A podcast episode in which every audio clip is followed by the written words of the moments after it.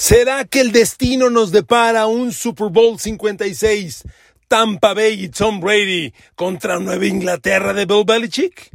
Hoy las casas de apuestas abren y ambos equipos lideran los momios por cada conferencia.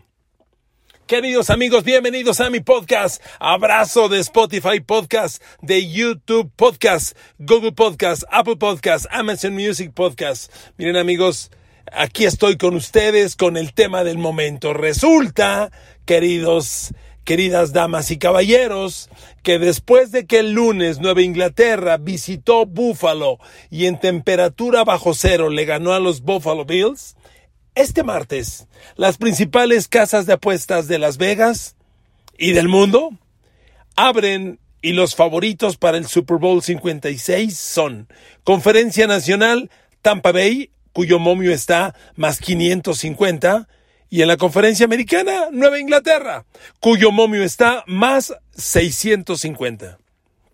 Yo le pregunto, ¿será que el destino nos depara este Super Bowl de ensueño?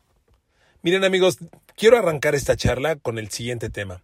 Estoy seguro, usted que me hace el favor de escucharme, usted dama, usted caballero que me escuchan, estoy seguro que cuando Tom Brady se fue a Tampa Bay, en su cabeza pasó, cuando menos muy rápidamente, un mensaje que en algún momento le dijo, ¿a poco algún día Brady se va a enfrentar a los Pats en un Super Bowl? Estoy seguro, porque yo lo pensé. Y estoy seguro que la mayoría nos pasó así como ráfaga, ¡fum! Como esas estrellas fugaces que de repente se ven a la medianoche que la ves y sientes que no la viste o, no estás certero de que por qué lado pasó, estoy seguro que así les pasó por la mente. ¿Será que algún día se topen? Y quiero decirles hoy que nunca ha parecido más cercano, más probable que hoy. Tom Brady contra Bill Belichick. No manchen. ¿Se imaginan lo que eso sería? A ver amigos, he crecido de la mano del deporte y me siento bendecido por ello, porque mi papá y mi mamá me indujeron el deporte desde muy chavo. Y desde muy chavo me tocó ver grandes monstruos vagamente, pero me tocó ver a Marl Spitz. Me tocó ver a la Holanda del 74. Fue, yo creo que la Holanda del 74 de Johan Cruyff es el primer gran equipo deportivo que me maravilló en la vida ver a Johan Cruyff, bueno, yo tenía todos los periódicos Heraldo de México día con día guardados de ese mundial. Lo recuerdo muy bien. Le puedo decir los goles, los momentos. En su primer partido le ganaron Uruguay. El portero uruguayo era Mazurkiewicz. Johan Cruyff metió el primer gol. la final, el mundial. Vaya, la Naranja Mecánica fue el primer equipo que a mí me maravilló. Antes vi a Mars Spitz, como le decía, después vi a Nadia Comaneci. Empecé a ver a los mexicanos que ganaban, a Daniel Bautista, a Raúl González, mi compadre, te quiero mucho, compadre, te mando un abrazo con cariño, lo recuerdo muy bien. Y pasaron los años, y llegó el Magic Johnson, y llegó Roger Staubach, y llegó Terry Bradshaw, y llegó el Magic Johnson contra Larry Bird, y llegó, y llegó Michael Jordan, y llegó Joe Montana, y llegó Tom Brady, y llegó Lionel Messi, y llegó Cristiano Ronaldo, y llegó LeBron James, James y llegó Kobe Bryant y llegó Michael Phelps y llegó Usain Bolt. He visto a todos esos fenómenos en lo periodístico y en lo aficionado y es fascinante. Miren, cuando uno ve a tantas figuras, yo creo que a todos nos pasa un sueño, enfrentar épocas. Y si Joe Montana jugara contra Tom Brady, y si Pelé jugara contra Maradona, y si Maradona jugara contra Messi, y si LeBron James jugara contra Michael Jordan, miren amigos, me estoy adelantando mucho, mucho, mucho, mucho. Pero es que este tema me resulta fascinante y no me puedo detener elucubrando lo que podría pasar. Miren, si Tampa Bay y Inglaterra se enfrentan en el Super Bowl, sería un match, por supuesto, icónico del siglo, pero sobre todo sería convertir en realidad lo que siempre es imposible. Enfrentar a dos monstruos históricos que casi nunca son paralelos. Me encantaría ver a Rafa Nadal o a Roger Federer contra Bjorn Borg. Yo crecí viendo el tenis y vi a Bjorn Borg. Era otro tenis, era otro mundo. Pero Bjorn Borg, el que no diga que Bjorn Borg fue un fenómeno brutal, no sabe de deporte ni mucho menos de tenis. Entonces, enfrentar a los dos más grandes monstruos siempre resulta imposible porque casi siempre son de distintas épocas. Por eso le decía, Pelé contra Maradona, Maradona contra Messi, Michael Phelps contra Mark Spitz, Usain Bolt contra Carl Lewis. O sea, no es posible. Pero aquí sí lo sería. Porque me van a perdonar. Tom Brady es el mejor coreback de la historia de la NFL. Abrazo con cariño, haters de Brady. Abrazo. Los quiero mucho. Los haters de Brady son como el globo que se poncha. Todos vemos cómo se empieza a arrugar, arrugar, arrugar, arrugar, arrugar, a hacer chiquito, chiquito, chiquito, hasta que se queda todo escondido ahí hecho bolas. Así son los haters de Brady. Ya se les acabó el parque. Ya no tienen para dónde disparar. Ya que dicen, ya que inventan. Tom Brady es el mejor coreback de la historia de la NFL. ¡Punto! Se acabó. Ya, no le hagan de jamón. El mejor. Y Bill Belichick es el mejor coach de todos los tiempos. No empecemos con la jalada de que gana porque hace trampas. A ver, miren amigos, esos temas en la NFL son un poco como los temas de la política. Y miren que ya viví yo esos episodios. Con tal de ganarle, inventas cada pancho puras mentiras. A ver, la neta, ¿usted cree que Belichick gana porque, o sea, porque hace trampa? ¿Le ganó a los Bills ayer porque hizo trampa? O sea, desinflar un balón te hace ganarle al rival. No me jodan. Son argumentos estúpidos para demeritar a los más grandes. El mejor coreback de todos los tiempos, el mejor coach de todos los tiempos. Y eso nunca es posible. Aquí sí lo sería. El mejor coreback de todos los tiempos contra el mejor coach, que además fueron binomio y ahora son opuestos. ¡Puta! Fascinante, fascinante. Así lo veo yo. Fascinante. Miren, de todos esos duelos imposibles, el que más me gustaría ver es LeBron James contra Michael Jordan. Para que Michael Jordan le pase por encima, por encima ese chillón y demuestre lo que es la grandeza. Ese es el duelo de épocas que me encantaría ver. Y no fue posible. Lamentablemente. Pero bueno, vámonos a lo que nos concierne, que es la NFL. Amigos, hoy Las Vegas hable así. Les he comentado varias veces, no me van a decir mentiroso ni oportunista, que si a alguien le tenemos que hacer caso, son a los momios de Las Vegas. Quien más sabe de fútbol americano son los quads que trabajan en Las Vegas. Las líneas que dan significan dinero. ¿Usted cree que regalan dinero? Dan líneas muy cañonas, muy difíciles. De verdad. Por cierto, ayer en mi pick le pegué a los dos. Les dije lo más certero es apostarle a Pats más tres y pinta para el under y toma la Patsy under, por cierto, así entre comillas nada más, perdón, entre paréntesis nada más. Este, entonces, amigos, hay que hacerle caso a Las Vegas. Tampoco son ley absoluta, pero son lo más cercano. Hoy Tampa Bay abre más 550 y Nueva Inglaterra más 650. Después de ellos Kansas City, que no estoy de acuerdo, más 700, empatado con Green Bay más 700, Arizona más 750, Buffalo ya más 1200 y para arriba. ¿Ok? Ahora amigos, híjole, sería fascinante, sería fascinante. Nueva Inglaterra hoy tiene nueve ganados, cuatro perdidos. Está en la cima de la NFL. Nada más ha ganado siete partidos consecutivos. Nada más. Búfalo, les dije yo hace unas semanas, les agradezco mucho que me sigan porque no van a permitirme decir que fue verdad y que no estoy mintiendo. Les dije, a ver, a Nueva Inglaterra le vienen cuatro semanas que van a definirlo todo. En, en semanas consecutivas enfrenta a Titans, visita a Bills, visita a Colts y recibe a Bills. Ahí se define todo. Pues ya recibió a Titans y se la partió. Ya visitó Bills y se la partió. Le quedan dos partidos. Nada más. Dos. Este domingo entrante va a Indianápolis. No está fácil. Es un rival constante y común para Bill Belichick. Un cliente para Bill Belichick. Pero han cambiado los personajes. Por supuesto, hoy no son los Colts del pasado, ni cerca. Estos, estos Colts tienen a, Frank Wright como coach, a Carson Wentz como coreback. Miren, yo, veo a Carson Wentz y lo veo el perfecto cliente de Bill Belichick a la defensiva. Es el clásico coreback al que Belichick hace pedazos, pero bueno, es el rival en turno. Luego recibe a Bills, ya lo vio usted. Miren amigos, me voy al detalle del análisis.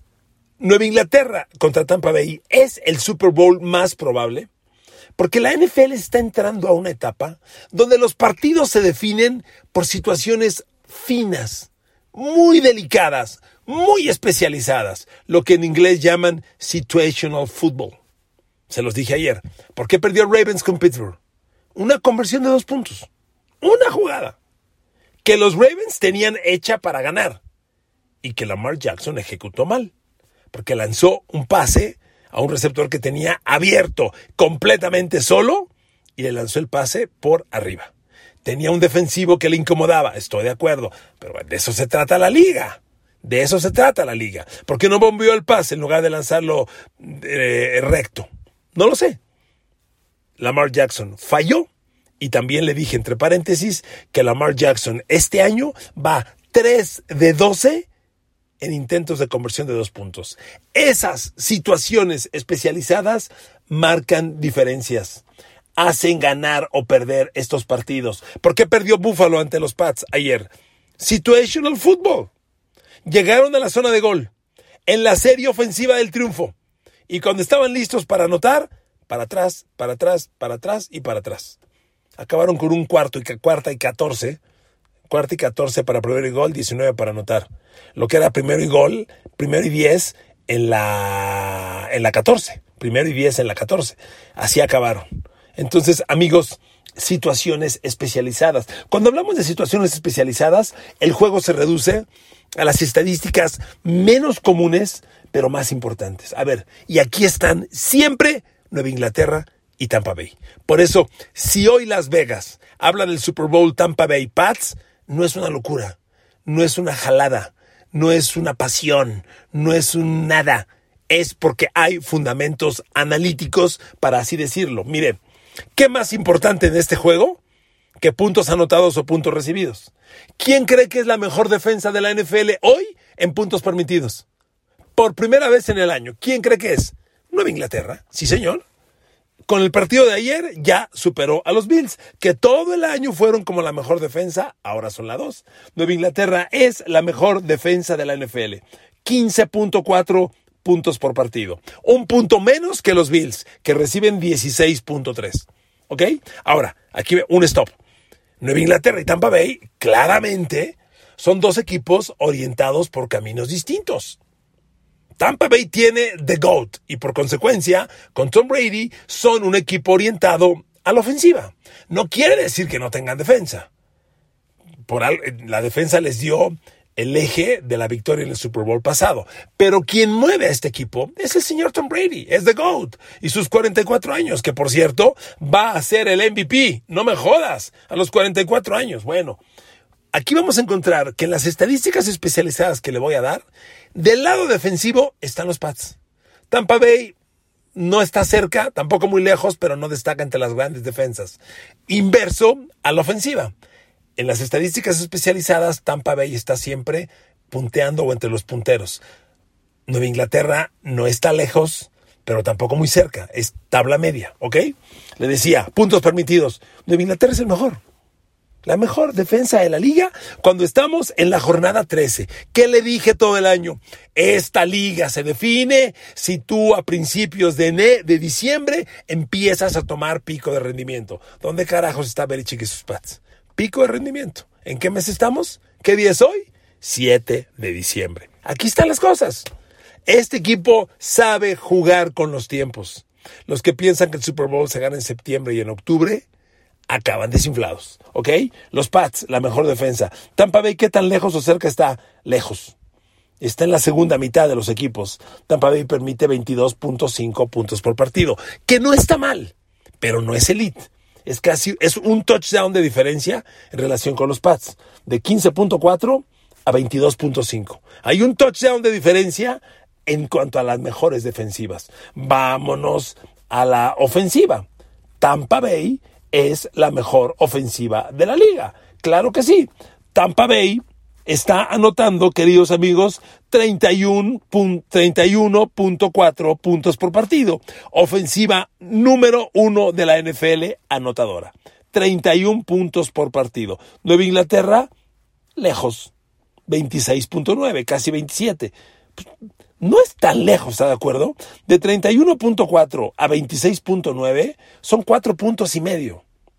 Es, es, un gol de campo y un poco más. Un gol de campo y medio. O sea, no hay gran diferencia. Pero por eso le decía, uno se especializa en la ofensiva y el otro en la defensiva. No quiere decir que el que se especializa en la defensiva en Nueva Inglaterra esté muy mal ofensivamente. Y no quiere decir que el que se especializa a la ofensiva esté muy mal inverso. Entonces, son los dos puntos que le quiero mencionar. Pero sí me parecen relevantes. Me parecen relevantes y me parece que hay que, hacerlos notar. Otro tema, fíjese, otro tema bien interesante que marca definitivamente, hace diferencias respecto a quién puede y quién no puede llegar al Super Bowl. Miren amigos, en el fútbol americano el campo es de 100 yardas, pero las 20 finales son particularmente importantes. Por eso la tan famosa zona roja, la red zone, mal llamada porque yo todo el tiempo la conocí como la zona de gol la zona de gol es la clave, porque el fútbol americano del campo entero y el fútbol americano de las 20 yardas finales, ofensiva y defensivamente, es otro juego. Y esa es la clave. ¿De qué te sirve arrastrar 80 yardas al rival, que te van a inflar la estadística de yardas ganadas, si en las 20 finales terminas anotando gol de campo o no anotas? ¿De qué te sirve? De nada. Por eso el fútbol americano de Red Zone es clave. ¿Y qué cree usted? Ofensivas en Red Zone San Francisco es el líder, sorpréndase. San Francisco marca touchdown el 75.76% de las veces que entra a la yarda 20 el rival. ¡Wow! La mejor ofensiva de la liga en Red Zone. Tampa Bay, la número 5. Elite. Si San Francisco anota touchdown el 75.76% de las veces que entra a la yarda 20 al rival, Tampa Bay lo hace el 66.67%. San Francisco es el 1, Nueva Orleans el 2, Cincinnati el 3, Arizona el 4 y Tampa Bay el 5. Aquí está el dato. Tampa Bay ofensiva elite entre los equipos elite cuando llegas a la yarda 20 del rival. Nueva Inglaterra que no es un equipo especializado en la ofensiva, en este rubro en particular tiene problemas. El ataque de los Pats en zona de gol es el 26 de la liga. Es bastante malo. Estoy hablándole datos de touchdown, no de gol de campo. Nueva Inglaterra logra touchdown solo el 54.35% de las veces que entra a la zona 20 al rival. Es malo. Es casi uno de, uno de dos. Muy malo. Le repito, San Francisco es el mejor, 75.76, y los Buccaneers de Brady son los 5 con el 66.67. Aquí está el dato que le decía. Claramente, un equipo orientado a la ofensiva, Tampa Bay, Tom Brady, equipo elite en estadísticas ofensivas, Nueva Inglaterra la saga, pero ¿qué cree? Defensivas en red zone. Nueva Inglaterra, la segunda mejor. De eso se trata esta historia, amigos. De eso se trata esta historia. inverso ahora.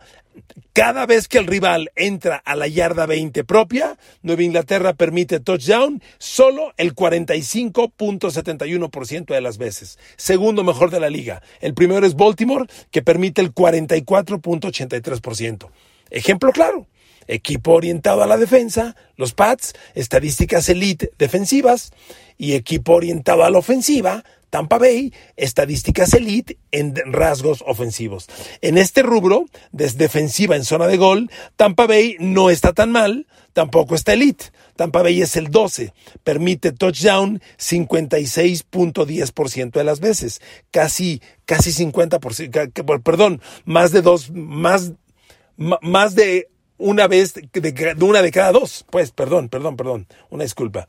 Eh, pero aquí están los datos claramente uno ofensivo, uno defensivo. Es solo un dato. Otro dato, especializado, donde los equipos grandes marcan diferencia. Cambios de balón, diferencial, balones perdidos, balones recuperados. Líder de la liga, Colts. Diferencial más 13. Dos, Arizona, más 12. Tres, los Pats, más 10. Es otra estadística clave. ¿Cuántas veces le he dicho, queridos amigos, que no hay en el fútbol americano una estadística más cercana a ganar o a perder que la de balones perdidos, balones recuperados? Y aquí están. Indianapolis es el líder contendiente a playoff.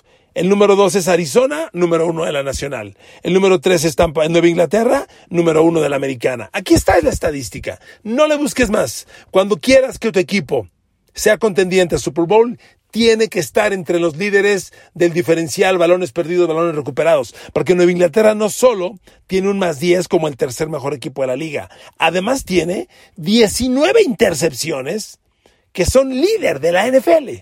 Nadie intercepta más pases que los Pats. Bueno, ya empatado con Dallas, que también con la última actuación ya tiene 19 intercepciones. Nadie intercepta más pases en la NFL que la defensa de los Pats y la de los Cowboys. ¿Ok?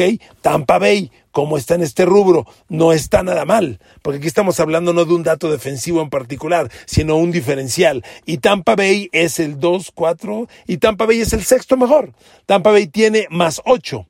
Tampa Bay tiene 14 intercepciones de su defensa, 10 balones sueltos recuperados de su defensa para darle 24 balones arrebatados al rival, mientras que su ofensiva ha perdido 10 intercepciones y 6 fumbles para 16 balones. El diferencial 24-16 te da el más 8 que es el que tiene Tampa. Tampa tiene más 8, los Pats tienen más 10, el líder tiene más 13. Aquí están los grandes equipos de la NFL. No le busque más. Aquí están necesariamente. Y miren amigos, por eso le decía, no es una locura que Las Vegas ponga en sus momios que estos dos lideran. Aquí están los datos. Aquí están los datos. Son equipos que además entregan pocos balones. Fíjese, no solo es el diferencial. Vámonos al rubro de, de entregas de balón. Nueva Inglaterra tiene ocho intercepciones. ¿Se da cuenta? Ocho intercepciones con un coreback novato. Claro, usted dirá, si ante Búfalo lanzó tres pases, ¿cómo le van a interceptar? Pues sí, ¿verdad? Un partido excepcional. Pero, pero solo ocho intercepciones. El equipo que menos pases le han interceptado este año es Seattle. En mentira, es Minnesota que tiene tres. Es el equipo que menos intercepciones ha sufrido. Le sigue Seattle con cinco empatado con Green Bay, que también tiene estas, con seis los Colts, solo seis intercepciones. Por eso los Colts están contendiendo. Con seis no veo a nadie más. Y los Pats con ocho. Tampa Bay y Tom Brady con diez intercepciones. Otro dato, los equipos que menos balones han perdido. Fumbles, fíjese, Arizona, el equipo de menos fumbles perdidos en el año. ¿Sabe cuántos ha perdido? Solo tres. Solo tres fumbles. Por algo es el número uno de la conferencia nacional en cuanto a ganados y perdidos. Por algo. Eh, Nueva Inglaterra, ocho fumbles. Tampa Bay, seis fumbles. ¿Ok? Y a la defensiva, ya le di el dato, Nueva Inglaterra líder con 19 intercepciones y además ha recuperado siete fumbles del rival, que en ese rubro pues, son, una cifra buena. Tampa Bay tiene 14 intercepciones y 10 fumbles recuperados. O sea, Tampa Bay le ha robado 24 balones a los rivales. Nueva Inglaterra le ha robado 26. El equipo que más balones le ha robado a sus rivales es Colts, que tiene 15 intercepciones y 14 fumbles recuperados para 29.